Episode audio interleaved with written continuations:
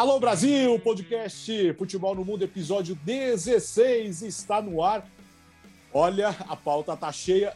Difícil saber por onde começar. A temporada na Europa está terminando. Vem aí a grande final da UEFA Champions League, mas as principais ligas terminaram. Leonardo Bertozzi. Tudo bem, Alex, Biratã, Gustavo, fã de esportes. Ainda bem que, que tivemos jogos relevantes no final de semana, né? Tentaram fazer com que Juventus, Liverpool não tivessem que ralar e sofrer até o final para se classificar. Tá vendo como é mais legal conquistar as coisas em campo? Não custa, né? Fica até mais gostoso, né? Tá, fica até aquele sentimento de tá bom, foi, é, é, foi o mínimo que a gente precisava fazer, mas fizemos da maneira certa, né? Não custa, mas legal, legal. Foi um grande fim de semana, um grande desfecho aí dos campeonatos. E é tanto assunto hoje, Alex, que eu acho que esse programa vai ser mais louco que a convocação da Espanha para Euro. É, pois é, tem muito assunto, né, Gustavo?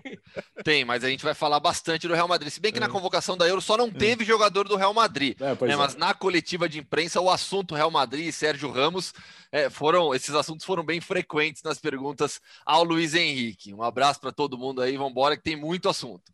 Tudo bem, Bira?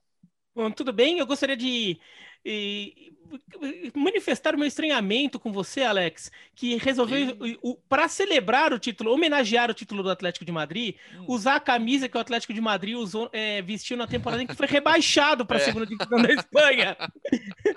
Fora isso, tá tudo bem. É, você, tem, você, se você tem algo melhor, por que você não empresta e não cede? Olha! Olha, vou, vou, dizer que a minha camisa do Atlético de Madrid não é grande coisa, hum. não. É, é, é, azul. Não, eu gosto da listrada, eu comprei uma azul. Ah, entendi. Entendeu? É azul, tudo. E não é um desenho muito, muito legal, não. Falando sério, de verdade. Tenho eu tenho aquela preta da temporada. Eu tenho aquela preta da temporada. Eu tinha passada, a de mas... Marbella de patrocínio, acho que quando o Vieri jogou lá. Muito legal. É. Eu, tenho, eu tenho a camisa do centenário do Atlético de Madrid, de 2013 né, que ela é metade branca, metade vermelha. E até uma curiosidade, eu estive no jogo do centenário do Atlético de Madrid, que comemorou o centenário do clube, uma derrota, acho que a gente até falou aqui, né, algumas semanas, uma derrota pro Sassuna. Só, por 1 a 0 memória, sua memória tá realmente espetacular. Ah, Você tá repetindo o mesmo assunto da semana passada. é. aí, tá ficando, tá ficando velho, já começa a ficar aquela coisa de ficar repetindo histórias. É, é, pelo menos as histórias são verdadeiras. Né? Então, é. Pois é, mas as mesmas histórias. Falando em Atlético tá de Madrid, campeão no final de semana, você falou no Sassuna, é, começou com aquela vitória, aquela... O Sassuna, né? Eu não sei quando quando que aqui no Brasil surgiu é, Osassunha? Nos Tem gente 80, que fala Osassunha até hoje. Du ah, durante... Por quê, meu? Por é, quê, né? Não, Achavam que tinha um tio ali, é. né? É, mas nunca é. teve, assim, as pessoas inventam as coisas, né? Durante, durante muito tempo, né? No começo ali, eh, das transmissões do espanhol, falava-se Osassunha. Então, como é... Ah, diga. Não, não, eu só ia falar que outra, outra dessas, dessas da imprensa brasileira que me incomoda muito é o Passos Ferreira, né?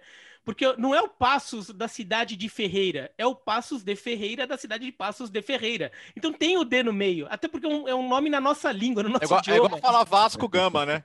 É, exatamente. É, até e, e, aí a gente pode falar do, do, do Depor, Deportivo, por exemplo, que no Brasil virou, virou La Corunha, né? Todo mundo só fala La Corunha né? e, e, é Deportivo de La Corunha também, mesma coisa. É, pois é, mas esse é, esse é o folclore que nós criamos aqui. Nossa, né? a gente tem muita coisa, também, né? Enrola ah, tem muita coisa. Tem, tem coisa. É, tem muita o programa coisa. Tá falando, tá cheio. Falando do Atlético de Madrid, então contra o Osasuna, uh, aquela virada na penúltima rodada, com gol de Luiz Soares e no fim de semana o título veio na virada de novo, com gol de Luiz Soares, o grande destaque nessa arrancada final do título, né, Léo? Imagina se o time não soubesse atacar, né? Jogar artilheiro com mais de 20 gols, segundo melhor ataque do campeonato. É, aí o pessoal que achava que o Simeone estava em fim de ciclo, não tinha mais nada para tirar do time, tem gente que ainda acha, por incrível que pareça, mas que tenta fazer uns malabarismos aí para criticar o Simeone, desculpa, né? É, sempre entre os três primeiros, sendo que antes dele chegar, o time não chegava nem entre os três primeiros. Se fosse para a Liga dos Campeões, podia levantar a mão para o céu e agradecer. E essa foi uma grande temporada. Ah, foi sofrido no final. Cara, se você não quer sofrimento, não torce para o Atlético de Madrid. Vai, vai procurar um time mais, né, um dos, um dos super poderosos aí. Não que o Atlético de Madrid hoje não seja um time com, com condição também de fazer investimentos e tal, mas você quer que ser campeão espanhol contra o Real Madrid e Barcelona e ainda não sofrer? Claro que vai sofrer, pô. E aí, quando saiu o gol do Valladolid, o pessoal tava ali, as gralhas, pronto. Ah, vai pipocar, vai pipocar, vai pipocar. Virou. virou, ganhou, campeão, festa na Netuno e muito legal, cara. Um técnico conseguir dois títulos de liga com o Atlético de Madrid na, no, nos tempos em que vivemos é histórico, é incrível e, e acho que ser sofrido só valorizou ainda mais a importância da conquista. Vai, Gustavo. Eu acho é, importante ressaltar a variação tática do Atlético de Madrid nessa temporada, porque é, nos últimos anos, a principal crítica ao trabalho do Diego Simeone era justamente a falta de uma variação tática. O time jogava, nenhum time aplicava melhor o 4-4-2 no mundo do que o Atlético de Madrid. Só que não conseguia fugir daquilo, e aí acabou se tornando uma equipe previsível para os adversários. Nessa temporada ele variou, variou na fase ofensiva no 3-5-2, no 3-4-3, e quem ditou essa variação foi o Carrasco, Yannick, Yannick Carrasco pelo lado esquerdo, que se tornou o carrilheiro, o, o pelo lado esquerdo, que fechava a linha de cinco defensores, dava amplitude na fase ofensiva e era muito forte num contra um. Até daqui a pouquinho a gente vai falar sobre, sobre é, a, a, a, seleção de La Liga que a gente montou, tem alguns dados legais. Então, assim, é, houve variação tática, houve novas ideias, houve um time ofensivo que viveu um momento de baixa no retorno principalmente com o Luiz Soares deixando de fazer gols também. Uma equipe que sofreu bastante com problemas de Covid, com lesões, desfalques, mas no final das contas ganhou, ganhou para mim sendo o melhor time de La Liga. Vai virar. É, não, não há dúvida que acho que o Atlético foi o melhor time. Por mais que tenha sofrido, por mais que tenha dado a impressão que poderia ganhar com mais tranquilidade que ganhou no final das contas, a gente não pode esquecer que pontos corridos tem ainda tem aquela coisa de que ele premia regularidade. Uhum. E num, numa temporada em que todo mundo foi muito irregular, o Atlético leva porque ele foi o menos irregular. A gente tem que considerar que o Atlético, quando ele assume a liderança, ele não, ele não perde a liderança em nenhum momento. Né? Ele teve um dia, um dia, de não ser total 100% líder, porque ele era líder em pontos ganhos, mas não era líder em pontos perdidos, porque o Barcelona ia jogar só na segunda-feira, e se o Barcelona ganhasse, ele assumiria a liderança total. Só que daí o Barcelona foi lá e perdeu do Granada em casa, né? Foi as únicas 24 horas que o Atlético de Madrid... Ah, quinta-feira não... esse jogo, Beretta. Ah, foi na, isso, foi de é. quarta para quinta, isso é. é. verdade, foi de quarta para quinta, é verdade. Eu me lembrava que era durante a semana esse jogo do Barcelona que tinha fugido. E, e isso que é, foram só as únicas 24 horas em que o Atlético não é líder do Campeonato Espanhol totalmente, 100% líder. Então, mesmo quando o time cai muito, ele sempre caiu sendo o líder. Então, ele sempre estava fazendo o suficiente para continuar sendo o líder, por mais que fosse às vezes no limite disso. Real Madrid e Barcelona tiveram suas oportunidades e não, e não aproveitaram. Então acho que o Atlético é, merece é, ser, ser saudado como um grande campeão espanhol, sim. Tá? Numa temporada que é, eu acho que não foi tecnicamente a melhor temporada do Campeonato Espanhol, mas foi uma temporada melhor que a passada. A temporada passada, o Real Madrid e Barcelona estavam nesse mesmo nível, o Real Madrid um pouco melhor do que dessa temporada. Só que os outros estavam tão piores que não teve briga, né? Real Madrid foi Atlético, é, foi Real Madrid e Barcelona, os dois lá na, na, ponta, mas não teve briga com o resto. Este ano teve Sevilha brigando, Atlético de Madrid brigando, porque o campeonato foi melhor como um todo. Então, também tropeçar muito contra os times lá do meio da tabela é sinal de que os times do meio da tabela estão melhores. O Levante fez um bom campeonato. O Levante não, não, não, não, não atrapalhou a vida de Real Madrid, de Barcelona e de Atlético, dos três, à toa. Olha né? o Vila Real, Bira. Tá na final da Liga o Vila Real, o, é. o, Vila Real era para ter ganhado o jogo ontem. Pra... Não, o os times médios para fortes, os times médios para fortes da de La Liga são muito bons. Você pega o Vila Real, Betis, Real Sociedad, esses três times são muito bem organizados e o Vila Real a prova disso está na final da, da Europa Sim. League. A Real Sociedad com aquele início de campeonato espanhol excelente, é, perdeu um pouco de ritmo porque oh, oh, faltou e... um pouco de elenco também, mas outro time fortíssimo. E o Betis com o trabalho o, Gustavo. Pellegrini. É, ó, a Real Sociedade, pega a Real Sociedade e considera uma temporada em que o Oyarzabal e o Davi Silva não se machucam. É. A Real Sociedade, eu não vou dizer que ela seria campeã espanhol, mas ela teria ficado no, no, no, na, no perseguindo o Sevilha lá pela quarta posição por um bom tempo. Cara, o, né? Cel, o Celta, o Celta que, que o Cudê chegou o com Celta, o campeonato em andamento já, o Celta ficou, ficou na parte de cima e com, com ritmo de Europa. Se, talvez se o Cudê tivesse trabalhado desde o começo da temporada, o Celta poderia ter beliscado uma dessas, uma dessas vagas em competição europeia aí tranquilamente. O Levante foi semifinal de Copa do Rei, não foi para final por um detalhe. E, e, e, bateu nos grandes, né? Tirou oito pontos dos grandes, não foi isso? Foi, foi, foi. foi. mais tirou foi. pontos. Até que ele brincou que é. na Superliga ele ia, ele é. ia tá, tá, ali na Por isso que não foi convocado, né? Foi é. convidado. e, e, sobre o Simeone, eu me lembro quando o Atlético estava perdendo o Osasuna. Já teve gente urubuzando. É. Urubuzando no sentido do urubu, não do Flamengo, tá? Já, já que tem gente que... É, teve urubuzando no, nas redes sociais. Se não ganhar o título, tem que ser demitido. A gente até discutiu isso aqui no Sim. podcast da semana passada. A gente até falou sobre isso. Né? Hum. O, o, o, trabalho do Simeone tem suas limitações do ponto de vista da modernidade tática, tudo. Mas é notável o que ele fez. A gente nem lembra o que era o Atlético de Madrid antes do Simeone já, de tanto tempo. Era o Gregório Mansano técnico. Antes dele tinha sido o Kiki Santos Flores. Uhum. O Atlético brigando até para ficar em vaga de Copa da UEFA na época né? Então, é, é, um técnico que tem, tem, muito mérito. E quando chegou nessa hora de, meu, vamos precisar unir as poucas forças que ainda nos restam nessa reta final de temporada, aí ele deita e rola, porque é o que ele mais sabe fazer. Uhum. Uh, sim, antes de mais nada, só quero dizer o seguinte: aqui nós não ficamos derrubando o técnico, especulando se uma vitória ou uma derrota, ou se eventual conquista ou não do título vá derrubar o técnico. Aqui é análise é, técnica e sem especulações e sem achismos e sem exageros. Vamos às seleções uh, dessa temporada de La Liga. Começamos aí, Léo. Tá bom, vamos lá então, hein? É... Goleiro ou Black, né? O, o, que ele fez, especialmente na primeira parte da temporada, acho que é difícil contestar. Desempenho mais uma vez espetacular.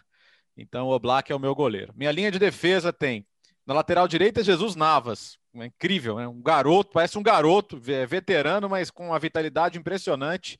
Não consigo entender a não convocação. Não consigo entender várias não convocações, mas tudo bem. A do Jesus Navas é uma. Na zaga, outro do Sevilha, com D. Né? Tá pronto, pronto, pronto para o mais alto nível, técnico, rápido, zagueiro espetacular. Ao lado dele, coloquei o Paulo Torres, do Vila Real. Esse sim, justamente convocado para a seleção e também não vai ficar muito tempo no Vila Real, não. É jogador para voos maiores. E na esquerda, Jordi Alba no Barcelona. Aí daí para frente é só Real Madrid, Barcelona e Atlético, né? Eu pus um de cada um no meio e um de cada um no ataque. No meio eu pus Casemiro, sempre uma garantia, inclusive fazendo gols importantes. Frank De Jong, que, que é, tem que ser um dos pilares do Barcelona do futuro. Jogou bem até de zagueiro. Aliás, foi o melhor momento do Barcelona na temporada, foi quando ele jogou de terceiro zagueiro. Mas aqui ele vai no meio. E Marcos Llorente, que é, quem, quem, acha, quem, quem, acha o Simeone limitado, tem que ver o que ele fez com o Marcos Llorente. O Gustavo já tinha falado do que ele fez com o Carrasco, e igualmente o que ele fez com o Marcos Llorente, né? De um volante comunzinho, comunzinho, para um meia atacante, segundo atacante, com gols, com assistências.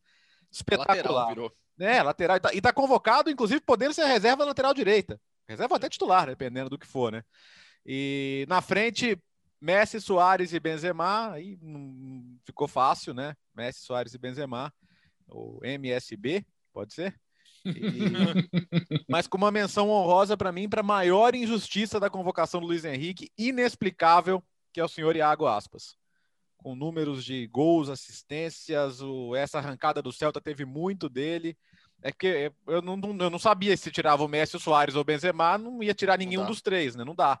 Mas assim, o, o Iago Aspas merece uma menção e para mim o Luiz Henrique tá louco, cara, de não ter convocado o, o Iago Aspas. Então já dei minha cornetada na lista também, já que falei dela no começo, fica minha, fica o meu repúdio. Então, repassando. O Black, Jesus Navas, Cundê, Pautor, Jordi Alba, Casemiro, Frank De Jong, Llorente, Messi, Soares e Benzema. Técnico Simeone. Ah, Gustavo, que, que ataque é esse aí? Não tem, tudo bem que era óbvio e não dá para discutir, mas que espetáculo, né? Poucas mudanças na minha seleção em relação à, do Bertozzi. Está publicada é, lá no meu blog também, no espn.com.br. Eu não vi para não me influenciar, tá? Eu vou ver. Não, tá certo. Obrigado. Mas é, eu, eu, eu, bom, seleção baseada em análise das 38 rodadas e muito em estatísticas também. Trabalhei muito em cima das estatísticas é, dos jogadores nessa temporada. Então, o Black no gol, jogador que mais atuou, inclusive na, nessa Premier League, 3.643 minutos. Dos quatro pênaltis sofridos pelo Atlético de Madrid, só um entrou. Impressionante o, o Oblak, responsável por alguns pontos conquistados pela equipe, só 25 gols sofridos. Jesus Navas, na lateral direita, 35 anos, e olha só isso aqui: líder, até balancei o computador, líder de La Liga em cruzamentos e líder de La Liga em aproveitamento em dribles. Foi o jogador que teve maior aproveitamento em dribles e foi o líder em cruzamentos também. E o quinto em passes que geram chance de gol para o companheiro. Não é necessariamente uma assistência, mas passes que criam uma chance de gol. E aí o cara faz ou não o gol. Na zaga, Júlio Condé, indiscutível também, 22 anos só, impressionante o Condé.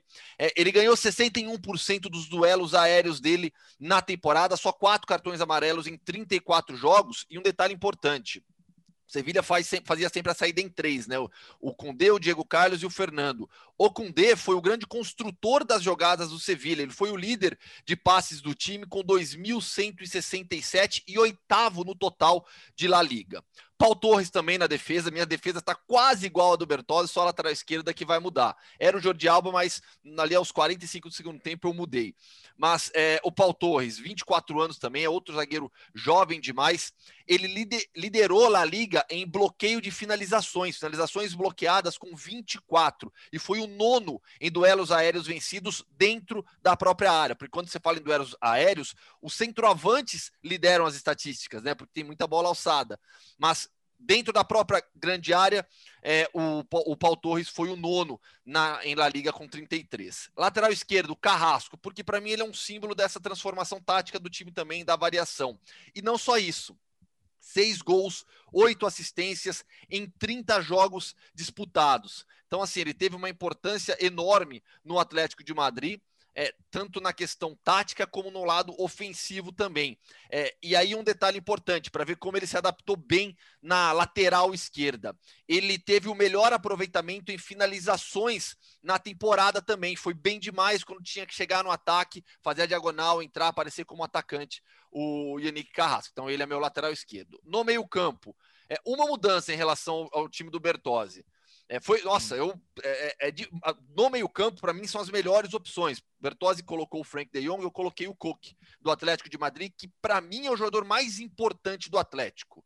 É, não é necessariamente o melhor, né, as temporadas aí, se a gente pegar os números, é, o poder de decisão de Marcos Lorente e Luiz Soares, os dois acabaram ganhando mais pontos para o Atlético de Madrid, assim como o Black. Mas para mim o Coque é a alma do Atlético de Madrid, é um dos jogadores mais importantes na história do clube. 29 anos, a gente acha que o Coque é veterano, porque a gente vê ele aí no Atlético há muito tempo, tem só 20, 29 anos quinto em passes na temporada de La Liga com 2.333 e quarto em passes para o último terço, passes objetivos que quebram a linha de marcação e acham o, o, o companheiro no campo de ataque.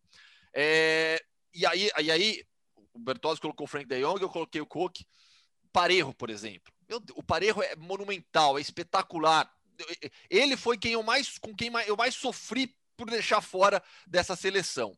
Casemiro no meio-campo. Até brinquei no meu texto no blog né? Se fosse NBA, ele ganhava o prêmio de, de jogador defensivo da temporada, uhum. porque os números dele são impressionantes. Alguns, algumas das estatísticas dele. Primeiro em interceptações de bola, com 226, 226 interceptações de bola, décimo em finalizações bloqueadas, décimo oitavo em duelos aéreos, décimo quarto em duelos defensivos, um contra um, marcou seis gols ainda, igualou a melhor marca da carreira dele em La Liga, então é, é, impressionante o Casemiro, e 13 da, de La Liga em passes, com 1.846. Marcos Lorente, só ele e o Iago Aspas conseguiram, já que a gente falou de NBA, duplo-duplo de gols e assistências na temporada. O Messi não conseguiu, Benzema não conseguiu, o, o Lorente conseguiu 12 gols e 10 assistências jogando, como o Bertozzi já falou, de meio-campista, de lateral, de atacante, fez várias funções no esquema do, do, do, do, Diego Simeone e foi ainda o sétimo de La Liga em passes que criam situações de gol também para um companheiro com 27. E aí o trio de ataque indiscutível, indiscutíveis, né? Luiz Soares, Karim Benzema e Messi. Só alguns números rap rapidamente. É, do Luiz Soares, nas duas últimas partidas, os gols que viraram os jogos, responsável direto pelos, pelos seis pontos conquistados nos dois últimos jogos do, do, do Atlético de Madrid. E um número muito legal, a gente tem falado bastante em é, expected goals, né? É, expectativa de gols é, a partir da finalização, que mede a qualidade da finalização, a chance ou não de você marcar um gol ele foi quem teve o maior saldo positivo na diferença de gols marcados e expected goals, de mais 6,23, ou seja, ele teve mais é, as finalizações dele foram mais difíceis do que as do Messi, do Benzema e de qualquer outro jogador de La Liga. As, as situações de gol criadas para o Luiz Soares não foram não é que não foram é, é, é, difíceis ou fáceis, mas foram mais complicadas do que de qualquer outro jogador de La Liga. Karim Benzema, 23 gols, só um de pênalti. Detalhe importante do Karim Benzema, nove assistências, segundo em, finaliza em finalizações com 120, primeiro em toques na bola dentro da grande área com 200. E o Messi? O Messi é incrível, porque é, é eu ia para mim o Benzema era se, ganharia o voto de melhor jogador da temporada, mas aí eu estava entre ele e o Messi. Mas aí eu comecei a analisar os números do Messi, olha que absurdo. Né? Além de artilheiro de La Liga com 30, 30 gols e 7 assistências, ele foi líder, líder da temporada em passes anteriores à assistência, aquele passe anterior à assistência que rende o gol, líder em finalizações com 191, líder em bolas na trave aí ao lado do Benzema com 6, líder em dribles com 353, líder em passes atrás da linha da defesa, o passe que que, que coloca o adversário é, de frente para o gol ou adiante da linha de defesa com 151, líder em passes que criam chances de gol com 35, líder em arrancadas com a bola com 175 e passes para dentro da grande área, com exceção de cruzamentos, né? Que aí os laterais têm bastante. Então, olha a infinidade de estatísticas que o Messi liderou em La Liga. Para mim, o melhor jogador da temporada, Diego Simeone, o, o, o melhor técnico. Então, só repassar. O Black, Navas, Condé, Paul Torres e Carrasco, Coque, Casemiro, Marcos Lorente, Luiz Soares, Karim Benzema e Messi. Eu montei time reserva. Ter Stegen, Trippier, Diego Carlos, Hermoso, Jordi Alba, Modric, Parejo e Frank de Jong, Iago Aspas, Gerard Moreno e Mikel Oyarzabal. Vai virar. Opa, a minha aqui foi... Ficou muito parecida com a do Bertozzi, tá? O Black, que para mim ele foi muito bem no começo e ele foi muito importante no meio da temporada também, quando o Atlético começa a sofrer mais no, nos seus jogos, salvou vários pontos para o Atlético de Madrid. Então, acho que o Oblak, que em determinado momento, acho que ele chegou a ser candidato a ser melhor jogador do campeonato sendo um goleiro. Uhum. Que é uma discussão que a gente até tem que fazer um dia desses, hein? Porque goleiros, tem dois aqui na equipe, é. né? E goleiros são muito menosprezados nessas horas. Daí, Jesus Navas com D. Eu coloquei o De Jong de zagueiro. É, tem dois jogadores aqui que, é, que, certamente tem que estar na seleção, e daí, para mim, pelo menos, e daí é muito fácil, porque o, o De Jong e o Llorente jogaram em tantas posições, tantas funções no campeonato, você encaixa ele com as conveniências ali de montar a seleção, né? Então, De Jong e Alba por mais é, me, me doeu deixar o Carrasco de fora, mas eu fiquei pensando porque o Carrasco ele foi o ala pela esquerda, mas em determinados momentos ele não é quando o Atlético jogou com quatro, ele não foi o lateral também, tudo. Então dava para colocar, mas aí acabei não colocando por causa disso. É, Daí no meio de campo, Casemiro, Llorente e Kroos. O Llorente, para mim, foi o melhor jogador do campeonato é, foi o jogador que foi mais importante para carregar esse volume de jogo do Atlético de Madrid. Ele não foi o mais decisivo. O mais decisivo para o Atlético foi o Soares, que faz os gols decisivos. Mas ele foi o jogador que, que deu força é, para o Atlético de Madrid e resolveu vários problemas do Simeone ao longo da temporada, né? Onde o, Simeone, onde o, o Atlético estava precisando de jogador naquele jogo, ah, o Llorente vai para lá e resolve, e resolvia. No ataque, Benzema, Messi e Soares, daí dois jogadores que. Me, que o, o Bertazzi até falou que foi fácil, para mim não hum. foi fácil, não. Tá. Deixar Iago Aspas e Gerard Moreno é, de fora então. doeu no coração. Não, é porque, pô. O é Moreno é, também. É, é, porque a barra é muito alta, né, Biratã? É, então. Agora, daí você fica, o Benzema não tem como ficar de fora. É. Daí o, o Soares, pelo amor de Deus, né? O cara fez os dois gols que deram o título. Se não fosse ele, era capaz do Atlético ser terceiro colocado. E daí o Messi, daí você pensa, ah, bom, mas o Barcelona não foi tão bem assim, tudo. Tudo bem, o Barcelona não foi, mas o Messi jogou demais, né? Daí você vai ver tudo que o Messi fez, artilheiro disparado do campeonato, tudo. Eu, eu não vou falar os números dele, porque o Gustavo já falou tudo aqui, né? Então não tinha como deixar o Messi de fora, então o Messi entrou. E de técnico, o, o Simeone. Bom, as seleções fechadas, vamos agora direto para a Inglaterra. Outra, outra grandes emoções, né? outra vez grandes emoções. Agora para a definição uh, das últimas vagas para a Champions League, o Leicester ficou no caminho depois de ter tomado uma virada inacreditável do Tottenham em casa nesse domingo, mas arrancada mesmo uh, foi do Liverpool, né, Léo? É, conseguiu uma arrancada que não tinha conseguido no campeonato inteiro, né? Uma sequência de vitórias aí na reta final do campeonato. E é legal porque o gol do Alisson, que a gente discutiu semana passada, acaba ganhando contornos, assim, muito maiores, né? Porque se o Liverpool empata aquele jogo com o West Bromwich, com perdão da né? palavra, ia dar uma brochada, né? Ia ser, ia, hum. ia ser complicado aí para as últimas duas rodadas. E o time conseguiu se recuperar, assim, sem ser brilhante, sem se aproximar do nível espetacular de jogo que teve no, no, no título da Champions, e principalmente na, na campanha que encerrou o jejum de 30 anos. Mas, assim, é, diz muito sobre a mentalidade desse time, né? Tem muito jogador vencedor, tem muito jogador com mentalidade de que, cara, o que, que sobrou pra gente? É a Champions?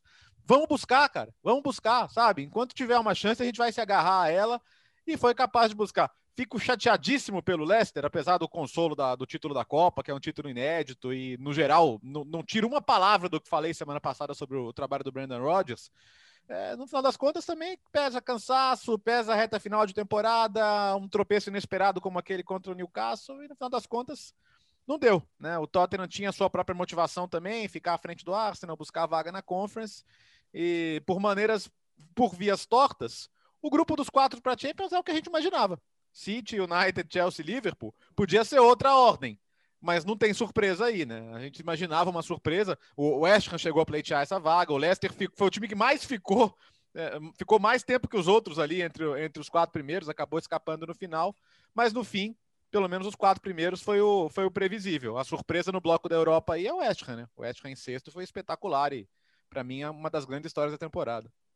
Aliás, a, a, escapou literalmente no final, né? Porque por duas vezes uh, no jogo estava com a vaga na Champions, quando estava 1 a 0 e 2 a 1 e depois conseguiu tomar 4 a 2 Gustavo.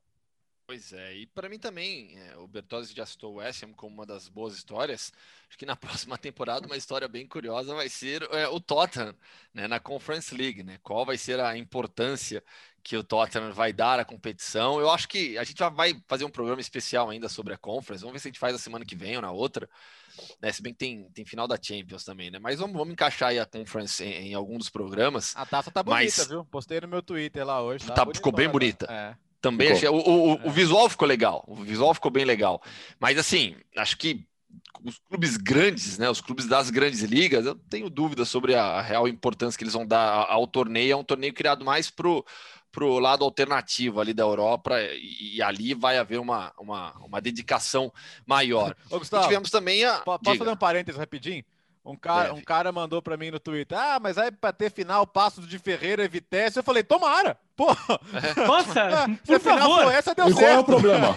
por favor! É, mas, pô, desculpa, Pessoas querem pra, viver pra só de clube é. gigante. Não dá, né? Pô, futebol não é, é. feito só de clube gigante, não. É, e tivemos também a, é, uma, uma, uma rodada de despedida de treinadores, né? Porque o Roy Hodgson saiu do Palace e vai se aposentar é, o Sam Allardyce, também de saída do West Brom, e o Nuno Espírito Santo, que vai deixar o Wolverhampton. A gente vai acabar até falando um pouquinho mais sobre ele. Gabira. Sobre, sobre a última rodada do inglês, é, chama atenção a derrocada do Leicester, que eu acho que ela tá, tá muito, fica muito vinculada. Eu não estou querendo apontar dedo para um jogador, estou falando mais sobre o lance em si, tá? Só uma avaliação do jogo. Naquele gol contra do Casper Schmeichel no, no escanteio, né? Que ele tenta socar a bola, pega, ele fura o soco, a bola bate no braço e entra. Porque o Leicester dá uma desmanchada naquele jogo, o jogo que o Leicester vencia por 2 a 1 um, com algum nível de controle acaba virando um jogo desesperado em que o Tottenham vira para 4 a 2 E daí a gente vai pegar que é o segundo ano seguido que o Leicester faz uma campanha muito boa, merecidamente, jogando um bom futebol, fica entre os quatro primeiros do campeonato inteirinho para chegar nas últimas rodadas e entregar o ouro, né? Ficar sem essa vaga da Champions League. É uma coisa que talvez comece a assombrar o, Leicester na próxima temporada, né? O Leicester fica com um pouco com isso na cabeça, tem que o, Brandon Rodgers vai ter que trabalhar isso já na próxima é. temporada. Sobre o Liverpool acabar conseguindo a classificação, o acho que no final das contas, quando as peças voltaram a se encaixar um pouquinho, o Liverpool mostrou que, que sobravam, sobravam o suficiente em relação a essa briga pela Champions. Não estou falando pela, em relação ao título, porque tem o Manchester City jogando muito. Mas quando a, alguns jogadores de defesa começam a voltar, o Liverpool vai dando sinal de vida.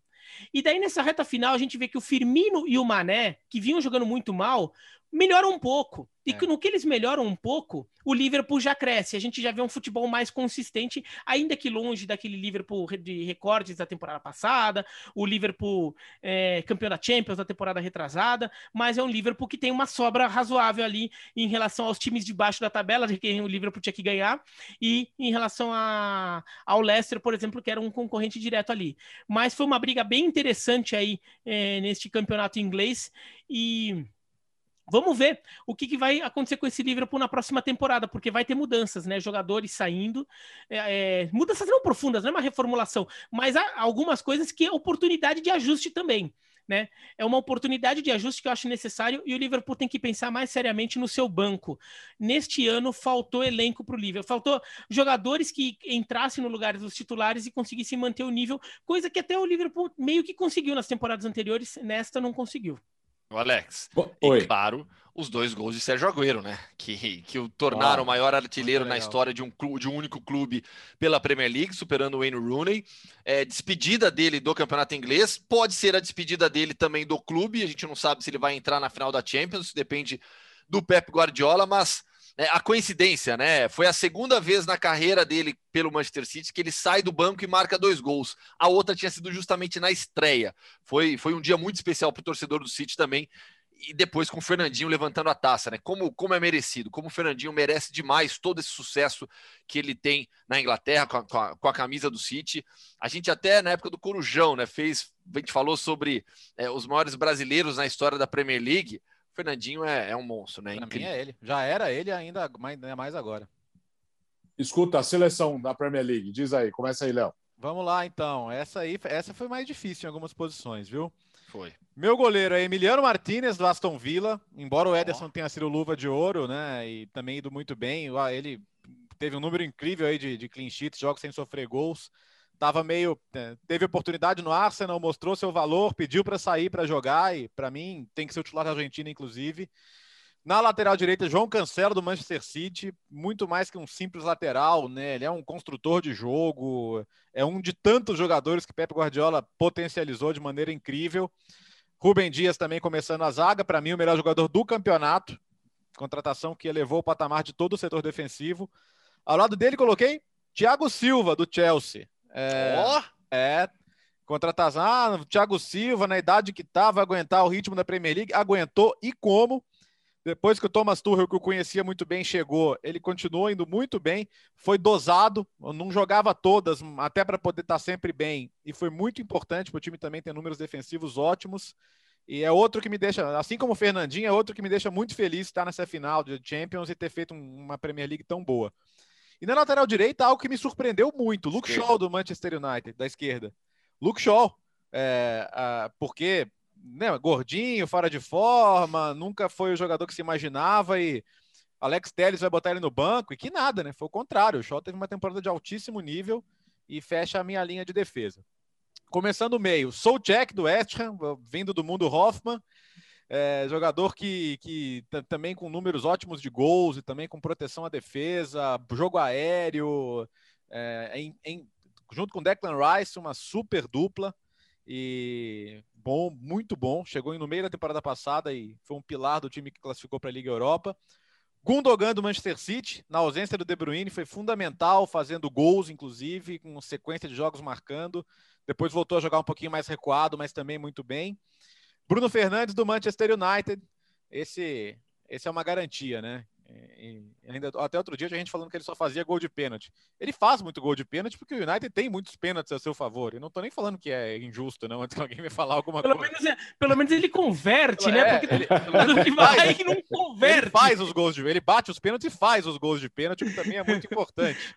É, De Bruyne, Salah e Harry Kane para fechar os três. De Bruyne muitas vezes jogou de atacante. É, Salah, a gente falou, já discutiu, o Biratã lembrava, né? Firmino, Mané, que tiveram momentos abaixo, o Salah sempre altíssimo. E o Kane, cara, o cara, o cara consegue, consegue liderar gols e assistências. Vou falar o quê? Jogando no Tottenham, velho. E não, não é para depreciar, não, mas o Tottenham foi o sétimo colocado. E imagino que teria sido sem o Harry Kane, né? O Tottenham sem o Harry Kane nessa temporada seria um time de meio de tabela. Sétimo é meio de tabela, Biratã? Não, né? É quase meio de tabela. É, é que como dá vaga em Liga Europa, em, em competição internacional agora, você é. fica meio assim, é, né? então, Não, tá bom. É... Tá, mas seria um time fora de competições europeias, provavelmente sem o Harry Kane. E vamos lá. Técnico eu vou usar aqui. Por incrível, eu nunca achei que ia falar isso. Técnico David Moyes do West Ham. Olha aí. Nunca achei que ia falar isso. David é. Moyes do West Ham. A gente também nunca achou que ia ouvir isso. Mas... Vamos lá. É... Minha seleção tem Eduardo Mendy, goleiro do Chelsea. Vladimir Kufal, na lateral direita. O Bertozzi colocou o Soucek. Coloca o outro tcheco do West Ham. Kufal na direita. Minha zaga, James Tarkovsky, do Burnley. Para mim, outra temporada em alto nível dele. Eu gosto demais do que Tarkovsky. não é Mundo Hoffman, apesar do nome. É, exatamente.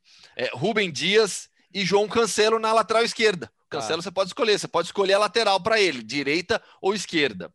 É, meio de campo, Tillemans, do Leicester, para mim, principal jogador do meio campo é, no esquema do Brandon Rodgers. E o Kai Gundogan e Kevin De Bruyne. Coloquei os dois. O Gundogan substituiu muito bem o De Bruyne quando jogou à frente.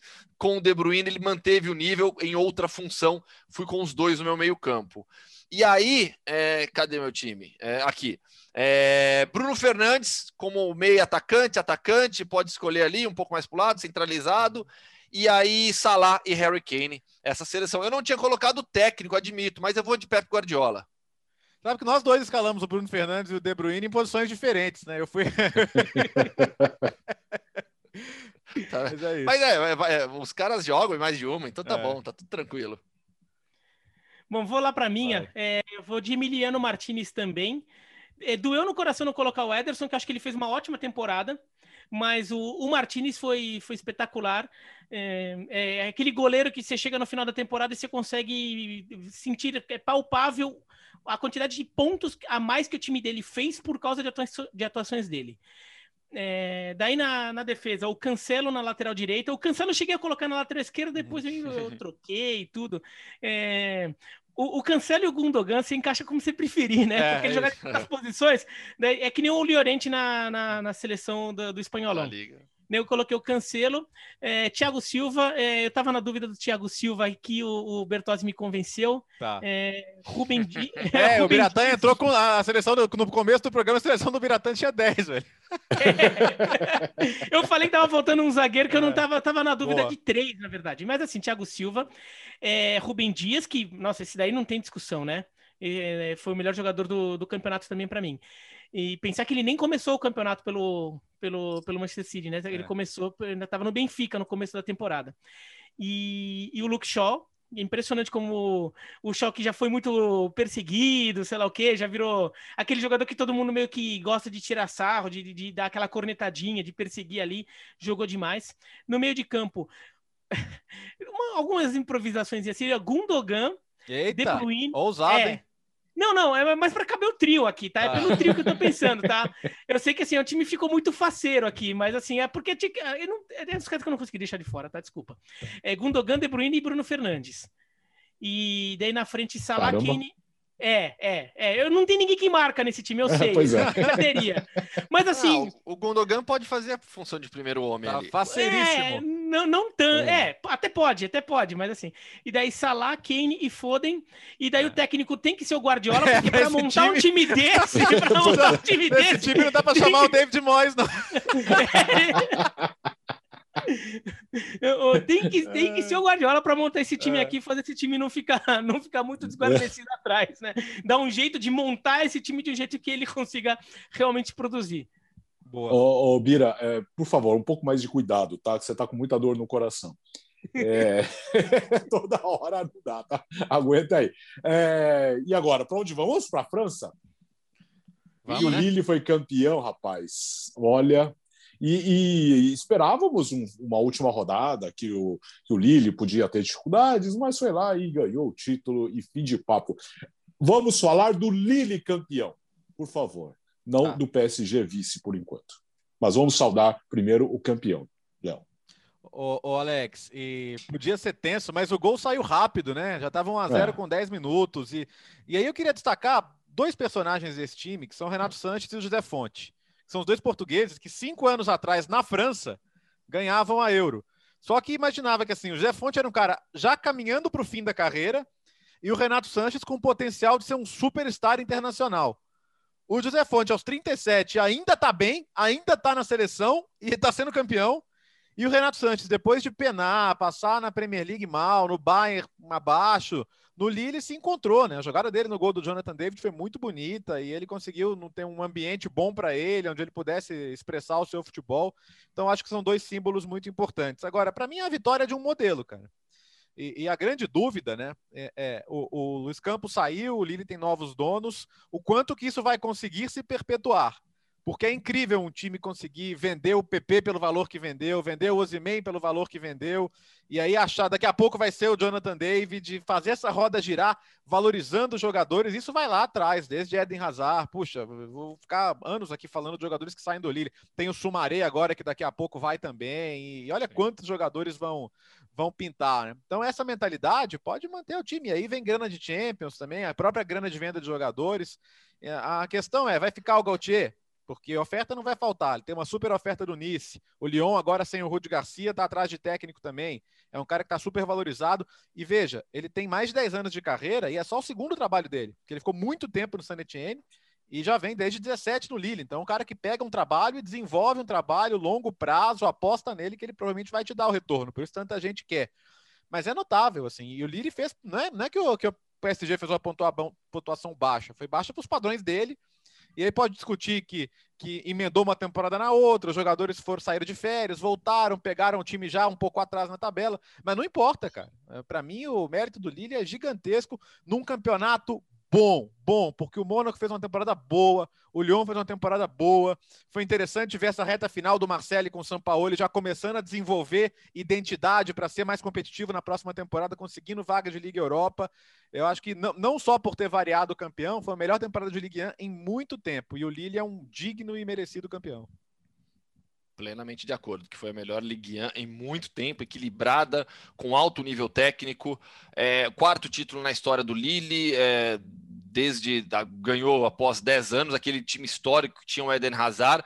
Esse time talvez não tenha um grande talento como o Hazard, um jogador fora de série como o Hazard, mas tem grandes jogadores, o Bertozzi já citou alguns, é, cito ainda o Jonathan David, o Burak Mas, que foi é. decisivo é. na reta final, veterano, o Manhã, goleiro, que teve mais clean sheets na temporada, 21 é, clean sheets, 21 jogos sem sofrer gols. Então, assim, é uma equipe com alguns valores individuais, muito bem organizada e que ganhou de maneira justa. Se aproveitou do vacilo do Paris Saint-Germain, que era o favorito, é, na teoria tinha o melhor time, os melhores jogadores, mas começou capengando, demorou para engrenar e o Lille se manteve forte do início ao fim. Então o título é justíssimo, o título é muito merecido e que bom, que bom ver uma Ligue 1 equilibrada novamente.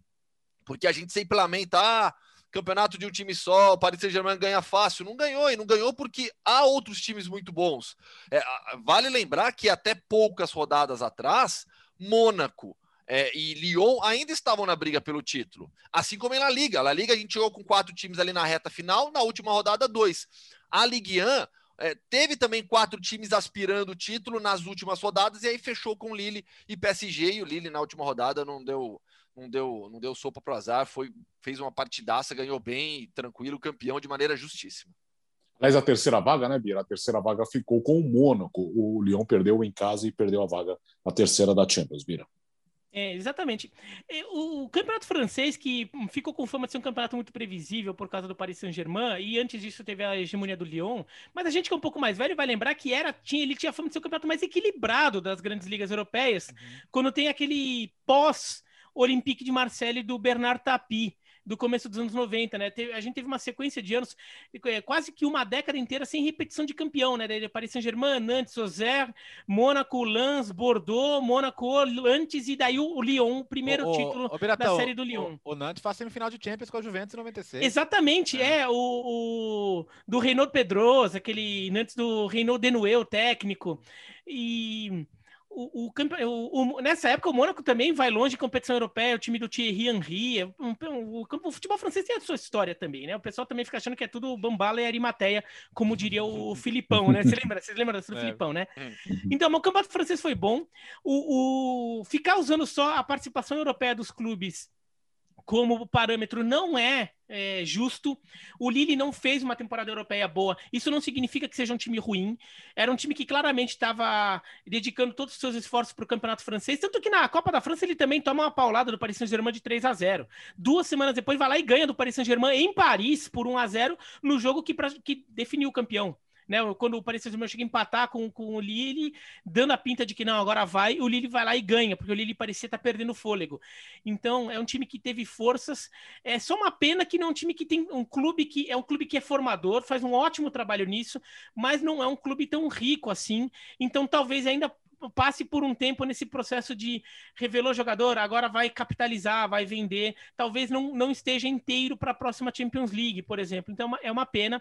Alguns dos jogadores são veteranos, então, tipo o Mas, então não tem um valor de revenda grande, então eles vão ter que capitalizar nos que tem.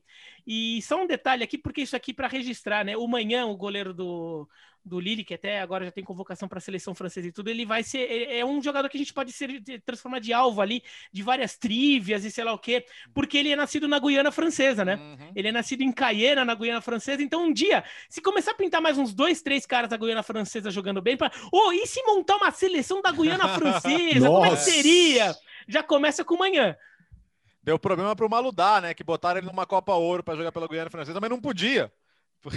porque ele tinha jogado pela França, então eles perderam, perderam pontos até. É, tá acertado com o Milan. Se o Milan não renovar com Donnarumma, o amanhã vai para lá. Falando em Milan, vamos para a Itália. Escuta, eu posso pegar um café? Fica à vontade. E ainda temos muitos assuntos, já temos quase uma hora de podcast, mas é, vamos falar um pouquinho da Itália. Já já vai chegar no Bira, mas o Verona, hein? Ah, é? Verona, Temos que cobrar é, o Biratã. Não, porque o Biratã ficou aqui. Se... Não, o Napoli pode ficar tranquilo, porque se depender do Verona, é, não tem a menor é chance. Muito, ah. É muito mimimi. É muito mimimi. É uma corneta. Você então vai falar o que do, do, do, Verona agora? Olha o que o Verona aprontou, conseguiu tirar o Napoli. Vai, Biratã, ainda... fala. É, tirou o Napoli e ajudou a Juventus. É, por razões não muito nobres, por razões não muito nobres, razões que eu, como torcedor do Verona, até me envergonho, é. há uma certa rivalidade entre Napoli e Verona. Sempre ah. aconteceu, sempre teve. É, tanto é que alguns dos grandes jogos do Maradona com o Napoli foram contra o Verona, porque sempre tinha um sabor é, diferente ganhar do Verona. Uhum. É, e essas razões a gente sabe. É, é, o racismo da torcida do Verona, é, é, o racismo que, que também é uma, um preconceito regional contra o sul da Itália e que se manifesta muito é, no Napoli. Então sempre teve uma, uma certa rixa entre Verona e Napoli. É, é, sempre um jogo que o Napoli tem um sabor especial de jogar e daí também o Verona acaba tendo um sabor especial em atrapalhar a vida do Napoli. Até porque na época do Maradona era só paulada do Napoli, né? Apesar do, da estreia do Maradona ter sido uma derrota para o Verona, é, era só paulada do Napoli depois disso. Agora, eu não imaginava. O Verona vai uma fase horrorosa. Nos 12 jogos anteriores, tinha ganhado um do Cagliari fora de casa, empatado três e perdido oito. E saído atrás ainda, né, Bireta?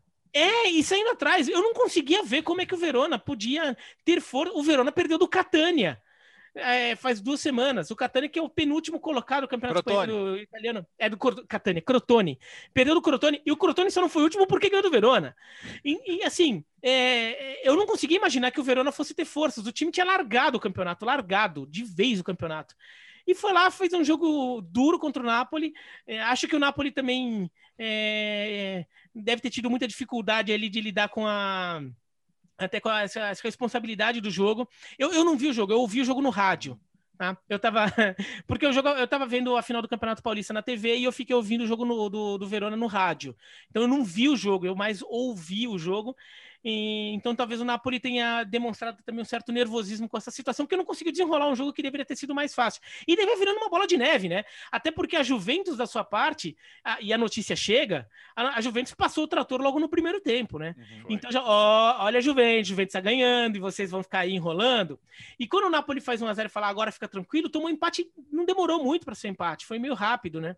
Então, acho que o, o, é, virou essa bola de neve que o Napoli não soube lidar com ela, mas é, era um jogo que o Napoli tinha que ter vencido. É, o Biratã do Verona deixou o André L mais feliz nesse final de temporada. Veja, veja você. E com, e, com, e, com, e com o Cristiano no banco. No ba é, teve isso, hein? Aliás, uma, um, umas notícias estranhas, né? Antes do jogo. É primeiro fora, opção técnica, e ah, porque ele falou que estava cansado, e não é uma coisa que você espera do Cristiano uhum. Ronaldo, ele chegar, ah, último jogo, não, tô cansado, então. Tá bom. Ficou meio que uma coisa para inglês ver, né? O fato é que ele nem entrou, né? Aí você vai falar, ah, mas o jogo já estava decidido mesmo. Mas sem Champions, assim, era só saber que dia que ele vai sair. Agora fica essa dúvida, né? Porque queira não tá na Champions, é, dinheiro não, dinheiro tá curto, mas tá curto para todo mundo. Então, é, o, o, por enquanto, a Juventus tem obrigação de pagar o que prometeu para ele, né? O contrato tá lá assinado. É, 31 milhões limpos por temporada. Né? Então, é, não, é, não é simples assim abrir mão. É difícil para a Juventus pagar, seria ainda mais com, com o time fora da Champions. Mas vamos ver. O fato é que no final das contas deu certo. E aí fica a questão do técnico também, né? O Pilo tava mais ou menos. Depois do 3 a 0 do Milan, era meio certo que, o, que, a, que ele não ia ficar. Agora, ganha da Atalanta a final e ganhou merecidamente. A Juventus jogou bem a final na Copa Itália. E, queira ou não, por demérito do Napoli que seja, mas vai para Champions, né? Aliás, semana passada foi uma, uma, uma, um micococó de, de, de, jogo com a Inter, de arbitragem. É. Gente, quem viu o jogo inteiro viu que a arbitragem foi um desastre do começo ao fim, para um lado, para outro.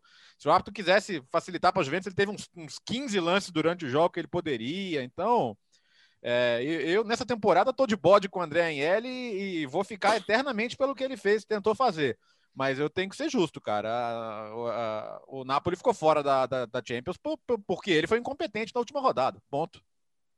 E, e não tem mais Gennaro Gattuso como técnico. É, a saída dele foi anunciada já pelo, pelo De Laurentiis ontem. Aliás, aniversário do De Laurentiis hoje, viu? Pode mandar parabéns para ele, Bertozzi. Parabéns. E eu, eu assisti o jogo do Milan, né? O 2 a 0 sobre a Atalanta. Atalanta, assistindo a raio, a Atalanta controlou o jogo inteiro, foi melhor, superior, criou oportunidades. O Milan chegou pouco no, pouco no ataque. Quando chegou, conseguiu dois pênaltis. O, o, primeiro, até bastante é, discutível, gerou alguma polêmica, mas para mim foi pênalti.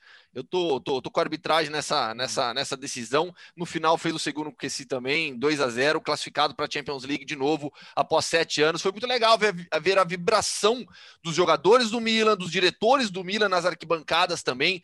Deu para ver o Maldini, por exemplo, comemorando demais o retorno da Champions, a, a Champions, porque assim é de uma importância gigantesca. Né? O Milan é um dos maiores clubes do mundo. O Milan não pode ficar de fora da Champions League. E há hoje em dia um projeto mais consistente, de longo prazo, bem trabalhado, com o Maldini à frente também. E ter o Milan de volta para a Champions League vai ser bem legal. E aí a gente faz um podcast um dia, quando para o Bertozzi explicar todas aquelas hum. questões dos potes, a possível grupo da tá morte. No, ó, tá no meu blog. Tá no meu blog. O Milan, é. obviamente, com esse tempo todo fora da Champions, né? E não indo longe em Liga Europa, pode quatro, né? Pote 4. Sim, é igual é. a Inter, quando voltou para Champions, pegou pote 4, pote 3. Ah, meu amigo, é assim mesmo, vai fazer o quê? Agora, só para deixar claro, quando o Gustavo diz que um time do tamanho do Milan não pode ficar de fora da Champions, a gente tá falando do ponto de vista moral isso, ali, né? isso. Não do ponto de vista Ninguém real. Tá defendendo Superliga. É. Exatamente. Se Meu, o Milan não, o, o, não assim, conquistar... sabe o que eu achei engraçado? O, Bertozzi já, já tava falando isso também. É, você fala de Superliga, parece que o povinho lá defendendo Superliga no Twitter fala: Meu Deus, gente, vem com os argumentozinhos. Mas sabe o tá, que, tá que, que é? Gente que gostaria de fazer a Superliga aqui no Brasil. É, pode ser. É, que gostaria isso, que né? o seu time. Sei, que gostaria, que acharia que a solução aqui no Brasil era fazer a Superliga no Brasil. E, e tem gente que tá embarcando nessa, nessa esterinha. Ai, como seria a Superliga no Brasil? Achando que o time dele estaria, estaria bombando eu, nessa é, Superliga. Eu já acho, Beto, eu, tenho, eu, tenho, eu, tenho, eu tenho teorias de conspiração maiores aí em relação a essas pessoas, viu? Mas tudo bem, deixa pra lá. Também, é... mas eu, eu, eu, imagino quais sejam e eu concordo também. O que é? Fã-clube é... fã -clube de bilionário? Isso tem, cara. Eu se tem. Fã-clube de bilionário é o que mais tem por aí. A pessoa não tá nem conseguindo pagar os boletos, mas defende um bilionário que é uma coisa. Opa! Que... É. Opa! E o mais legal é que o Milan, além de voltar para Champions, voltou com vice-campeonato. É legal Sim. pra caramba, né? Ah, e cara, é na boa, o Milan liderou, eu sei que sonhou, mas não dá para comparar hoje o elenco da Inter com o do Milan. Não dá, não dá. O, o vice-campeonato pro Milan é ótimo. À frente da Juventus. À frente da Juventus. Então, é, é, seria dificílimo projetar no começo da temporada o Milan à frente da Juventus. É, não, e é, é legal. campanha. E é legal também o futebol de Milão. Milão é uma das grandes cidades do futebol no mundo, no mundo, uma das grandes capitais do futebol mundial. E daí, eh, não só no ano em que a Juventus volta a ser campeã, a gente, eh, que a Inter, desculpa, a Inter volta a ser campeã, a gente vê o Milan é, sendo vice-campeão voltando a ser protagonista. Isso tende a, a movimentar de novo o futebol em Milão, é, é, mobilizar de, no, de outra forma, de outra maneira a torcida. É importante. É importante. Tá na região ali que o Monza não conseguiu, né? É, o Monza ficou o pelo Monza caminho. O, o Venezia subiu, né? Sim. Ô, Gustavo Hoff, você moraria em Turim ou em Milão? Eu? Turim. Em Turim, ah, entendi. Aliás, uh... peraí, eu, eu prometi, Oi? a Itália ganhou o Eurovision, cara. Ah!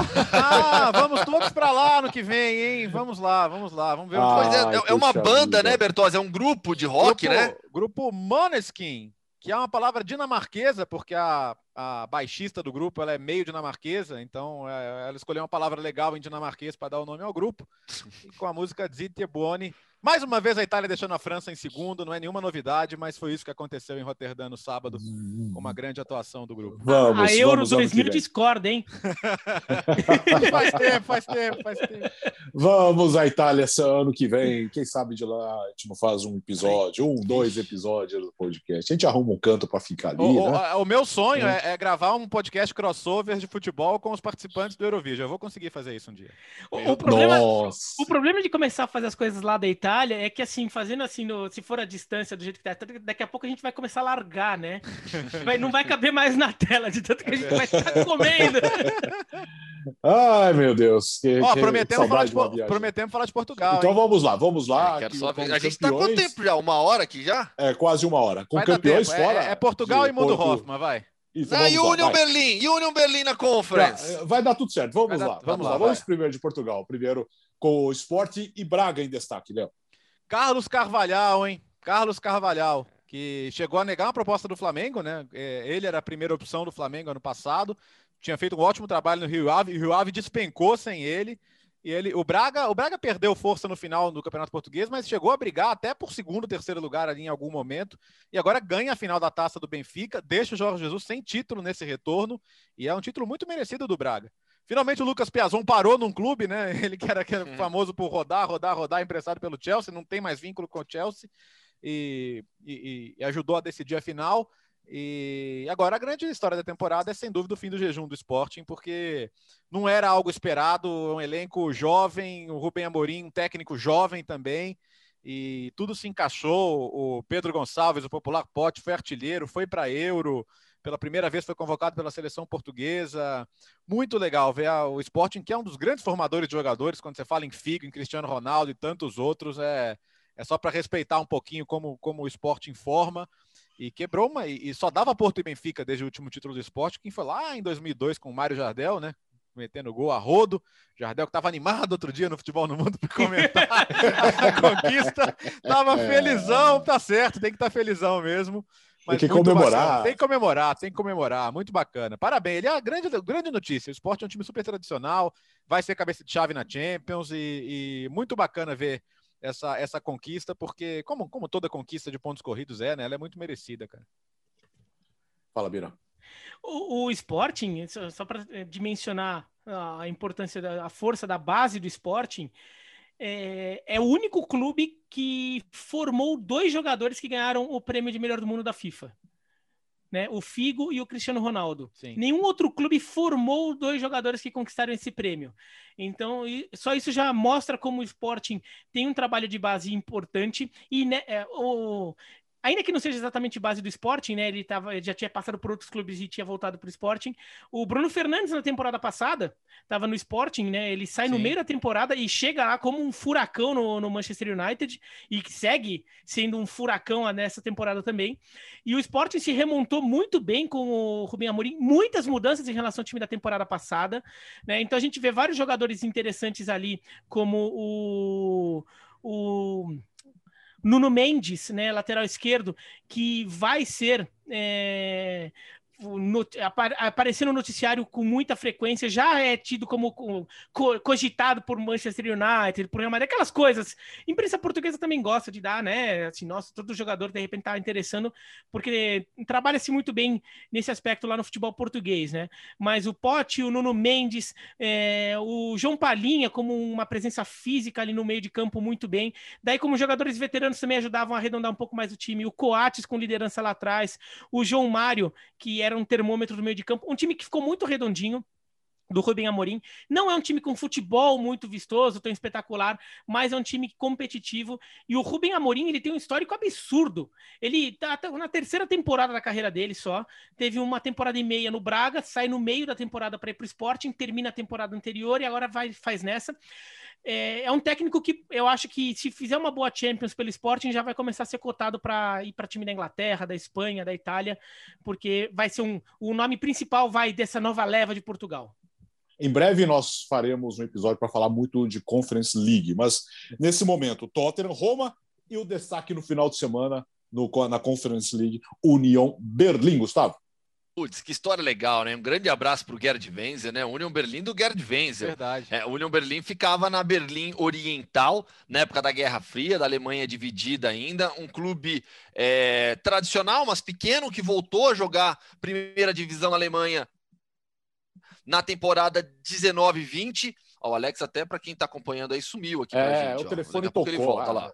Não é hora, né? Atende aí, Não, pô. Obrigado. Mas Union Berlim de volta é, é, é, a primeira divisão alemã na temporada 19-20. Um trabalho do Urs Fischer, que é o técnico desde 2018, subiu com o Union Berlim e agora conquista uma vaga para a Conference League, ficando à frente de grandes clubes da Inglaterra. Aliás, segunda divisão da, Bundes... da Inglaterra, não, da Alemanha, né? Na segunda divisão da Bundesliga na próxima temporada vai ser bem legal, hein? Hamburgo, Werder Bremen, tá? Ficou, ficou pesado a segunda divisão Schalke. alemã. Schalke, Schalke, lógico, né, novo, rebaixamento. Pode ter o Colônia. É novo, vai, vai, ser, vai ser legal demais. O Colônia tá, na, tá, na, tá nos playoffs. Né? Aliás, o, o, Union Berlim, ele conquista o acesso nos playoffs, né? Ele rebaixa o Stuttgart, uhum. né? Que aí voltou já para a Bundesliga. Mas então o Union Berlim vai ser uma das boas histórias é, de Conference League na próxima temporada. Roda a vinheta. Ai, Mono Hoffman! Né? Deixa eu é, pegar precisamos aqui. providenciar, precisamos providenciar a vinheta. Vai. Ó, Final de semana teve na Romênia, na sema, a semana na Romênia foi de títulos, né? No meio da semana, o Cluj foi campeão, é, garantiu, garantiu o título faltando uma rodada para acabar o campeonato romeno, mais uma vez campeão nacional. E o, no final de semana, o Universitatea Craiova ganhou a Copa da Romênia. Então saíram os dois campeões na Romênia nesse, nessa semana. Além disso, do, duas conquistas bem, bem legais. Vamos para os Balcãs. No domingo, o Bora Banja Luka, da cidade de Banja Luka, é, conquistou o título bósnio. É, é, uma equipe. A cidade de Banja Luka fica na República Srpska, né? A Bósnia é um, é um, é um país bem dividido politicamente, ainda com é, é, é divisões legais mesmo entre as regiões voltou a ser campeão nacional, superou Sarajevo ali na reta final da temporada. Oh, Dez anos depois do primeiro Gustavo. título, volta a ser campeão bósnio. Não é só falar que Banja Luka foi é, palco de uma das principais, mais, mais sangrentas batalhas da Guerra da Bósnia. Sim. Porque é uma região de maioria sérvia, né? A República Srpska, né? onde fica Banja Luka. E também tivemos é, no final de semana o título é, do Campeonato Esloveno. E o Campeonato Esloveno foi um dos mais, é, mais assim, emocionantes na reta final, porque o Olímpia Ljubljana vinha, vinha liderando, o Olímpia Ljubljana vinha liderando perdeu fôlego o Maribor, do Marcos Tavares, que é uma lenda no futebol esloveno. É, é, um, é, um, é, é, uma, é um atacante brasileiro que está lá há muito tempo já, uma referência nacional no país. Eu bati um papo com ele há, há alguns meses também. Marcos Tavares, um cara sensacional, com uma história linda. Parecia que o Maribor ia ficar com o título, mas aí o Mura, é, na reta final, é, assumiu a liderança e a, a, assumiu a liderança na última rodada, ganhando no Maribor por 3 a 1 fora de casa. E chegou nessa última rodada precisando ganhar por dois gols para ser campeão. Fez o 3 a 1 espetacular. E aí, olha a história do Mura. Né, que é, uma, é de uma cidadezinha pequenininha, chama Murska Sobota, fica no nordeste da Eslovênia, que é um país lindíssimo, tem só 11 mil habitantes a cidade, é, se classificou para a primeira fase preliminar da Champions League. Foi fundada em 2012, ganhou a terceira divisão em 2017, a segunda em 2018, a Copa da Eslovênia em 2020 e agora leva a principal taça do país, campeão esloveno pela primeira vez, uma história muito bacana. E para fechar, Alex, Mandar um outro abraço aqui para o Matheus, do Nonsense Football, que faz uma conta bem legal no Twitter, tem um canal no, no YouTube muito bacana também. Olha a história que ele conta aqui: campeão inédito na Guatemala. O Santa Lucia, na ida, venceu o Comunicaciones por 4 a 0. Na volta, estava 5 a 0 para o Comunicaciones. E os caras estavam ganhando o campeonato até os 47 do segundo tempo. Daí o Thales descontou e aos 49 saiu outro gol, 5 a 2 título para o Santa Lucia, mesmo com um jogador a menos, campeonato guatemalteco, em homenagem ao Biratã Leal. O, o, deixa eu fazer uma pergunta, o Paraguai entra no mundo Hoffman ou é muito mainstream, não? Não, é mundo, é mundo Antônio Strini, nosso companheiro de redação lá, é, na, lá, na, lá na ESPN. Não foi boa notícia para ele não, porque não deu Olímpia, deu Libertar. O Libertar é o campeão da apertura no Paraguai, já tem time garantido no Libertadores do ano que vem, já, de 2022. Nem terminou a fase de grupos ainda e o Libertar já garantiu o seu lugar na Libertadores 22. Ele que foi eliminado na Libertadores 21 na fase preliminar, agora já vai direto à fase de grupos, então, na próxima Libertadores, o, o, o Libertar de Assunção. Ufa! Nossa. Terminamos. Terminamos.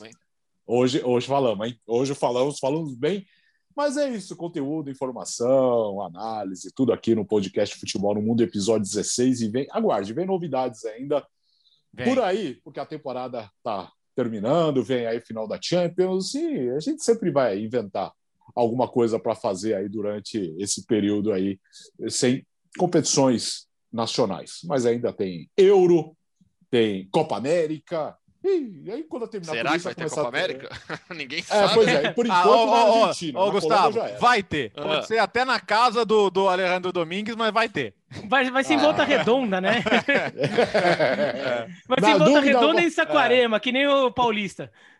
Vou na dúvida, volta redonda. É, um pouquinho longe, né? É o seguinte, ó, no seu podcast, no seu agregador favorito, obrigado pela audiência, no YouTube, com imagens, é o podcast Futebol no Mundo, episódio 16. Então, aguarde novidades. Pessoal, Léo, Bira, valeu. Gustavo, ó, até semana que vem. Camisa do Malmo hoje aqui, ó.